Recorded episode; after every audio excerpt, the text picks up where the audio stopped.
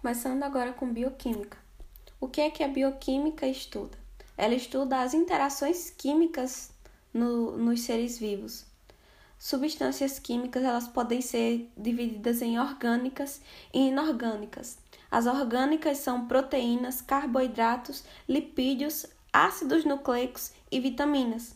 As inorgânicas são água, sais minerais. E lembrando também que as proteínas é a segunda substância mais abundante depois da água no ser vivo. Nós temos os compostos inorgânicos. Água, a, a, que é a molécula da vida, é uma substância inorgânica, é a mais abundante é, no corpo do ser vivo. Sua estrutura é a sua representação química é o H2O e ela é uma molécula polar também faz ponte de hidrogênio. E a importância da água para a vida é que ela é, a água é um solvente universal. Ela serve para separar, ou seja, sais, açúcares, proteínas. A água nas reações químicas ela pode causar transformação. Ela pode também vir como reagente ou como produto. Ela serve também para fazer hidrólise a água ela sai como reagente ou a síntese por desidratação, onde a água é o produto dessa reação. Ela pode ser também moderador de temperatura. Né? Ela tem alto calor específico, que é a quantidade de calor necessário para variar 1 grau Celsius de 1 grama de, de substância. Ela, tem, ela pode possibilitar pouca variação de temperatura, ela varia apenas de 0 até 100 graus Celsius. Para congelar, precisa estar tá a a zero graus Celsius. A quarta, a quarta importância é, são as especificidades da água, que é a adesão e a coesão. A adesão é a capacidade de unir-se a outras moléculas polares. A coesão é a forte ligação entre as moléculas de, de água, causando essa, essa coesão, ela causa a tensão superficial. Nós temos também a capilaridade, que é a junção da adesão e a coesão. Ela também é muito importante é, nas paredes hidro, hidrofílicas da água, da árvore, né? Onde tem os vasos condutores, que é o, o xilema e o floema. Ainda sobre os compostos inorgânicos, nós temos os sais minerais, onde eles são inorgânicos, eles são fundamentais para os seres vivos e um ponto importante é que o nosso corpo não produz. Eles podem ser reguladores enzimáticos, servem também no equilíbrio osmótico e eles podem atuar de forma estrutural. É, no caso, na estrutura esquelética, como exemplo, o cálcio, que atua nos ossos e dentes, e dissolvidos na forma de íons, participando do metabolismo. Nós temos os sais é, em macroelementos, ou seja, nós necessitamos de mais de 100 miligramas por dia. E um exemplo é o sódio, potássio e cálcio. E os microelementos, onde só é necessário 20 miligramas por dia, como exemplo o ferro, o iodo e o flúor.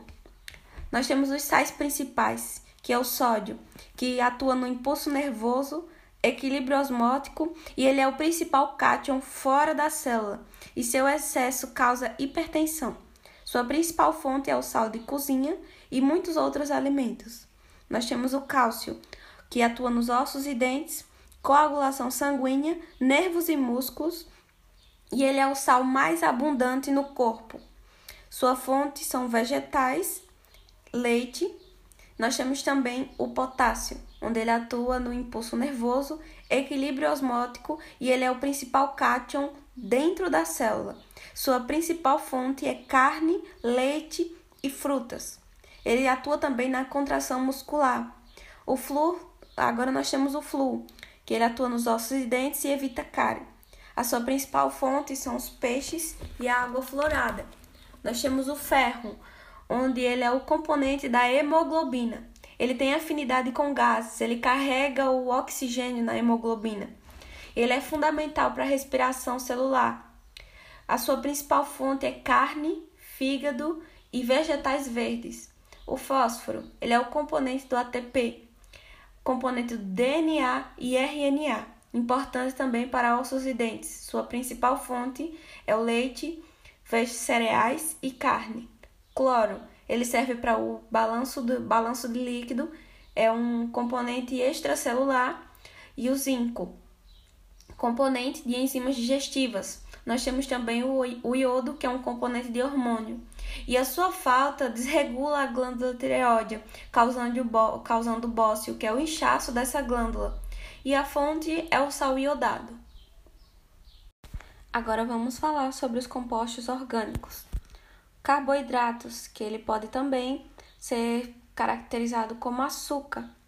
Eles são orgânicos. Os átomos principais dos carboidratos é o carbono, hidrogênio e oxigênio. É, átomos em a, outros átomos é o nitrogênio, o fósforo e o enxofre. Sua principal fonte é pão, frutas, massa e leite. Ele tem função energética e função estrutural. Suas classificações podem ser monossacarídeos, que são açúcares mais simples e eles não sofrem hidrólise. Ele pode ser ele é constituído de 3 até 7 carbono, onde a fórmula geral é CH2NO. Nós temos a triose, a tetrose, pentose e a hexose. Os mais importantes são a pentose, que é a desoxirribose, que é o DNA, e a ribose, RNA. E temos o grupo das hexoses, que é a glicose, que serve para respiração celular, a frutose, que é açúcar da fruta, e a galactose, que é o leite. Nós temos também os oligosacarídeos, que vão de, de 2 até 10 monossacarídeos. Nós temos os disacarídeos, que é a união de dois monossacarídeos, os trissacarídeos, que é a união de três sacarídeos, e o tetrasacarídeos, que é a união de quatro monossacarídeos. Os mais importantes são os disacarídeos, que são a lactose, que é a união da galactose mais a glicose, a maltose, que é a glicose mais glicose, que ela é encontrada nas plantas, e a sacarose, que é a glicose mais a frutose. A, a sacarose é o açúcar de mesa nós temos uma coisa chamada ligação glicosídica, que é a ligação entre dois monossacarídeos. Nós temos também os polissacarídeos, que possuem mais que é a união de mais de 10 monossacarídeos. Os mais importantes são o glicogênio, que ele tem reserva energética em animais e fungos. Ele é a união de milhares de glicose. Ele armazena glicogênio no fígado e, nos mus e no músculo estriado esquelético. Nós temos o amido, que ele serve também como reserva energética nas plantas e nas algas. Ele é a união de milhares de glicose. A celulose, que é a parede celular das plantas. Não de, nós não digerimos, certo? A celulose e ela tem função estrutural. Temos também a quitina com função estrutural, estrutural e ela forma o exoesqueleto dos artrópodes ela é rígida e ela é diferente da queratina. Ainda sobre os compostos orgânicos, nós temos os lipídios, que é a segunda fonte energética do nosso corpo. Ele são os óleos e as gorduras que nós ingerimos. Em primeiro lugar, eles são orgânicos, são insolúveis em água e solúveis em solventes orgânicos como por exemplo o éter, a acetona e a benzina. Eles são apolares e as suas funções são isolante, é, é, isolamento térmico, ele é constituinte da membrana plasmática, serve como reserva energética secundária e tem função também hormonal. Suas classificações são os glicerídeos, que é a união do glicerol, que é um álcool, e a ligação de ligado com a, vários ácidos graxos. As suas funções é armazenar energia, isolante térmico e proteção mecânica. Nós temos os a, vamos diferenciar óleos de gorduras. Os óleos eles têm origem vegetal, é líquido e ele é insaturado.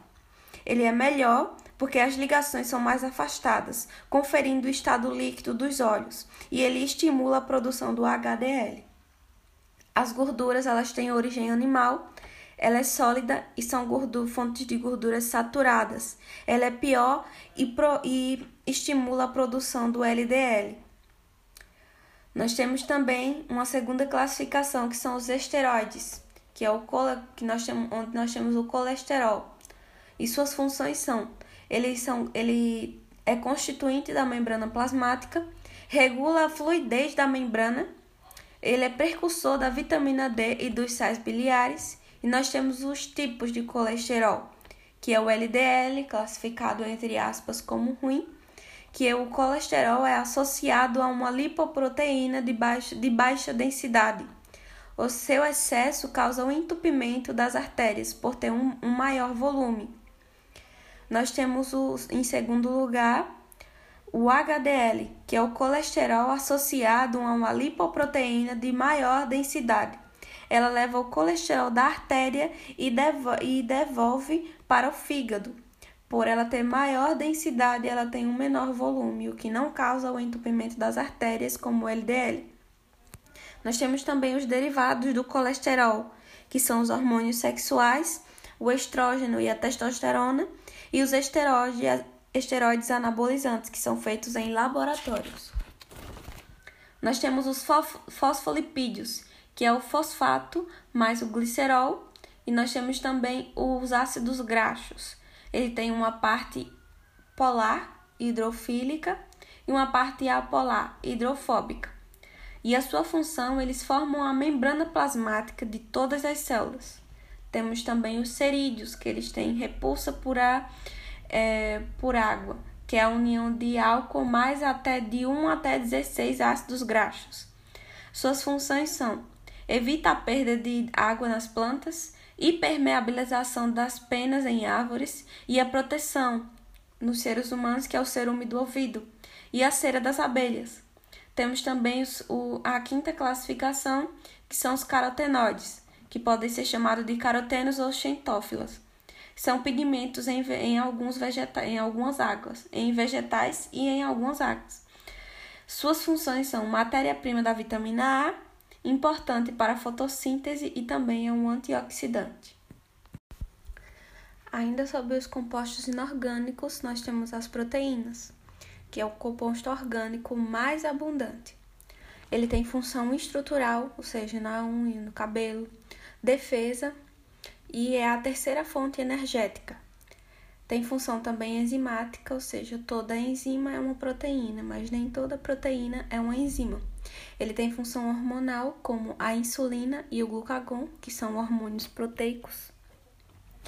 E, nós, e a proteína ela, ela é um polímero. É uma grande molécula formada por moléculas menores que se repetem. E essas moléculas menores são chamadas de aminoácidos, conhecidos por monômeros. Aminoácidos existem mais de 20 tipos, mas a sua estrutura é dessa forma. Ele tem um grupo amina, né, que é o NH2, tem o a estrutura central, que nós temos o radical, que se muda o radical eu mudo o aminoácido, e nós temos o ácido, outro, o, o grupo do ácido carboxílico. A classificação dos aminoácidos pode ser em essenciais, que nós não produzimos, os naturais, onde nós produzimos, e os semi-essenciais, que nós produzimos em baixa quantidade. A ligação entre aminoácidos é chamada de ligação peptídica. E como ocorre essa ligação? Ou seja, quando eu vou ligar um aminoácido com outro aminoácido, ocorre pelo grupo ácido carboxílico e o grupo amina. Quando ocorre essa ligação, há a liberação de, de água, chamada de síntese por desidratação. A estrutura das proteínas ela é é, pode ser primária, que a organização dela é linear quando ela já é bem, quando ela é recém-formada. A secundária, que por conta da atração entre, entre esses aminoácidos, ela, ela pode ser em forma de hélice ou em folha. E a terciária, que ela, ela adquire um aspecto enredado pela contínua atração entre os aminoácidos. Então, assim, então, assim as estruturas elas vão mudando de acordo com a, com a força de atração entre os aminoácidos nós temos a quaternária, que é a união de, de quatro estruturas terciárias. Na genética, a genética ela determina a forma da proteína. Essa forma está intimamente ligada à função dessa proteína. E o que afeta a forma de uma proteína são, são duas coisas: a mutação ou a desnaturação. Como exemplo de mutação, nós temos a anemia falciforme, onde a, o glutamato é trocado pela valina. Né? E essa troca de aminoácidos, que são que essa sequência, essa sequência de aminoácidos é, caracteriza a anemia falciforme, né? A, a proteína ela adquire uma forma de foice, por isso a anemia falciforme. A desnaturação é a quebra da força de atração entre os aminoácidos. E essa, essa o que pode, o que pode é, desencadear a desnaturação é a temperatura, o pH e a, e a união de substâncias químicas. E a enzima, que é uma proteína, ela diminui a energia de ativação e acelera as, as reações químicas. As enzimas elas são extremamente específicas, que é o fenômeno de chave-fechadura, onde eu tenho a enzima e o substrato. E os fatores que podem alterar a atividade enzimática é o pH e a temperatura. Ainda sobre os compostos orgânicos, nós temos as vitaminas.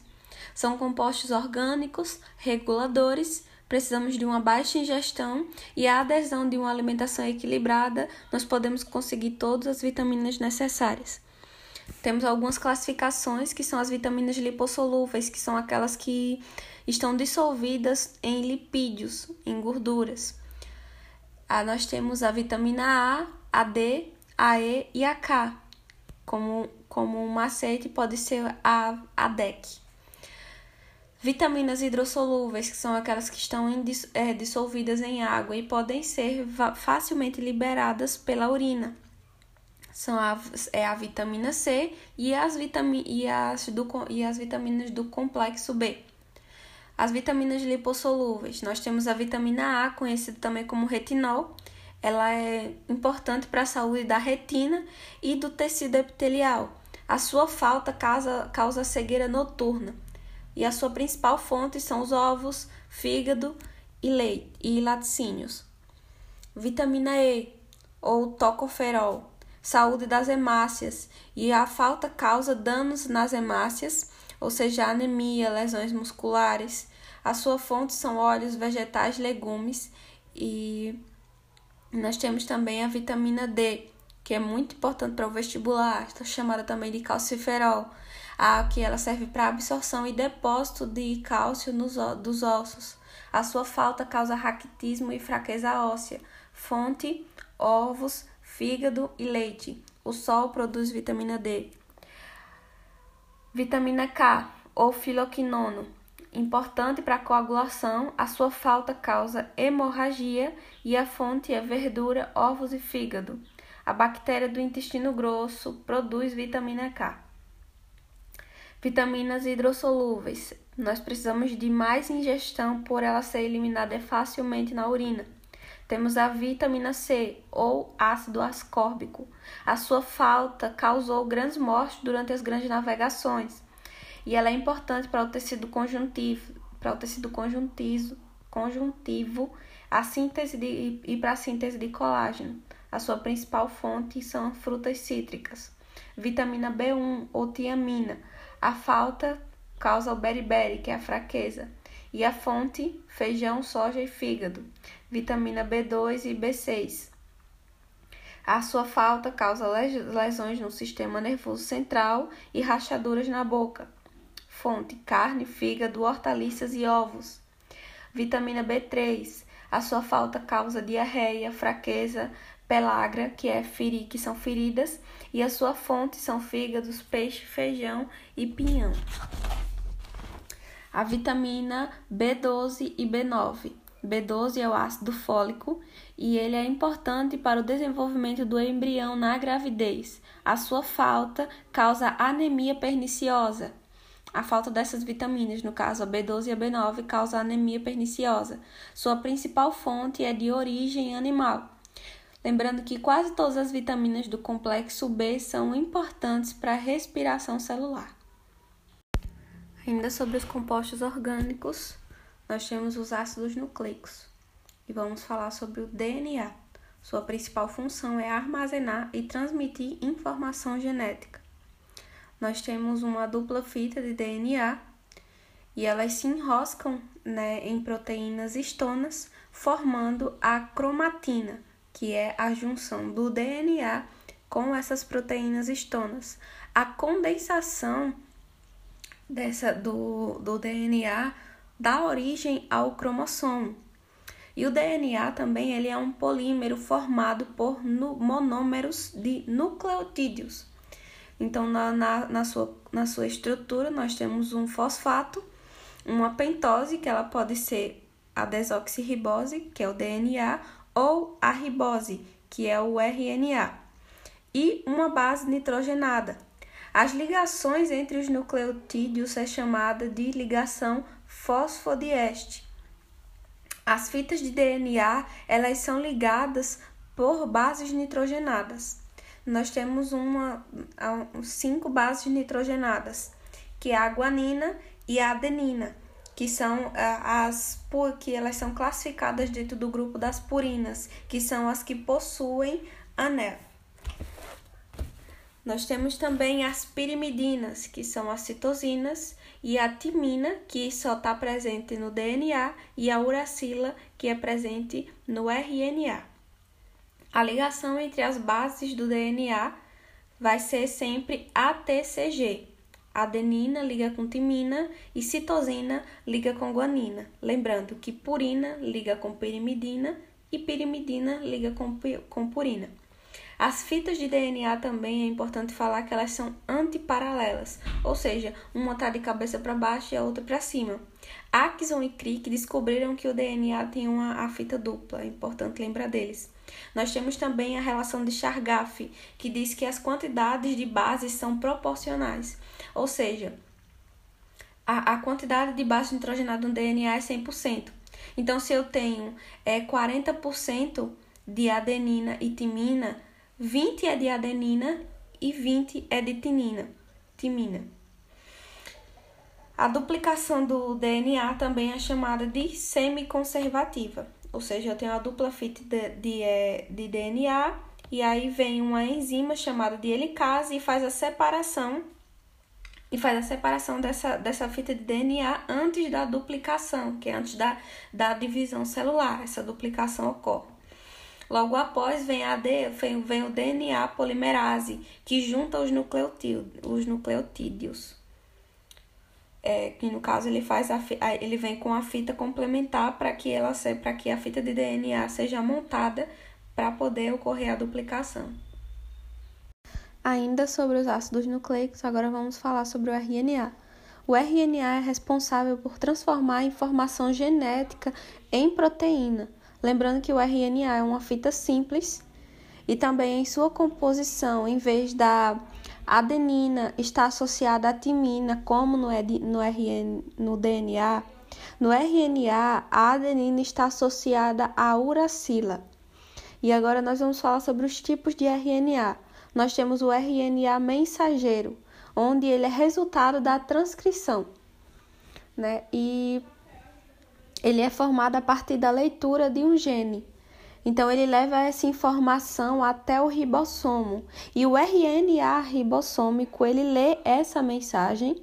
No entanto, para a produção dessa proteína, ele precisa que o RNA transportador leve o aminoácido para a produção da proteína.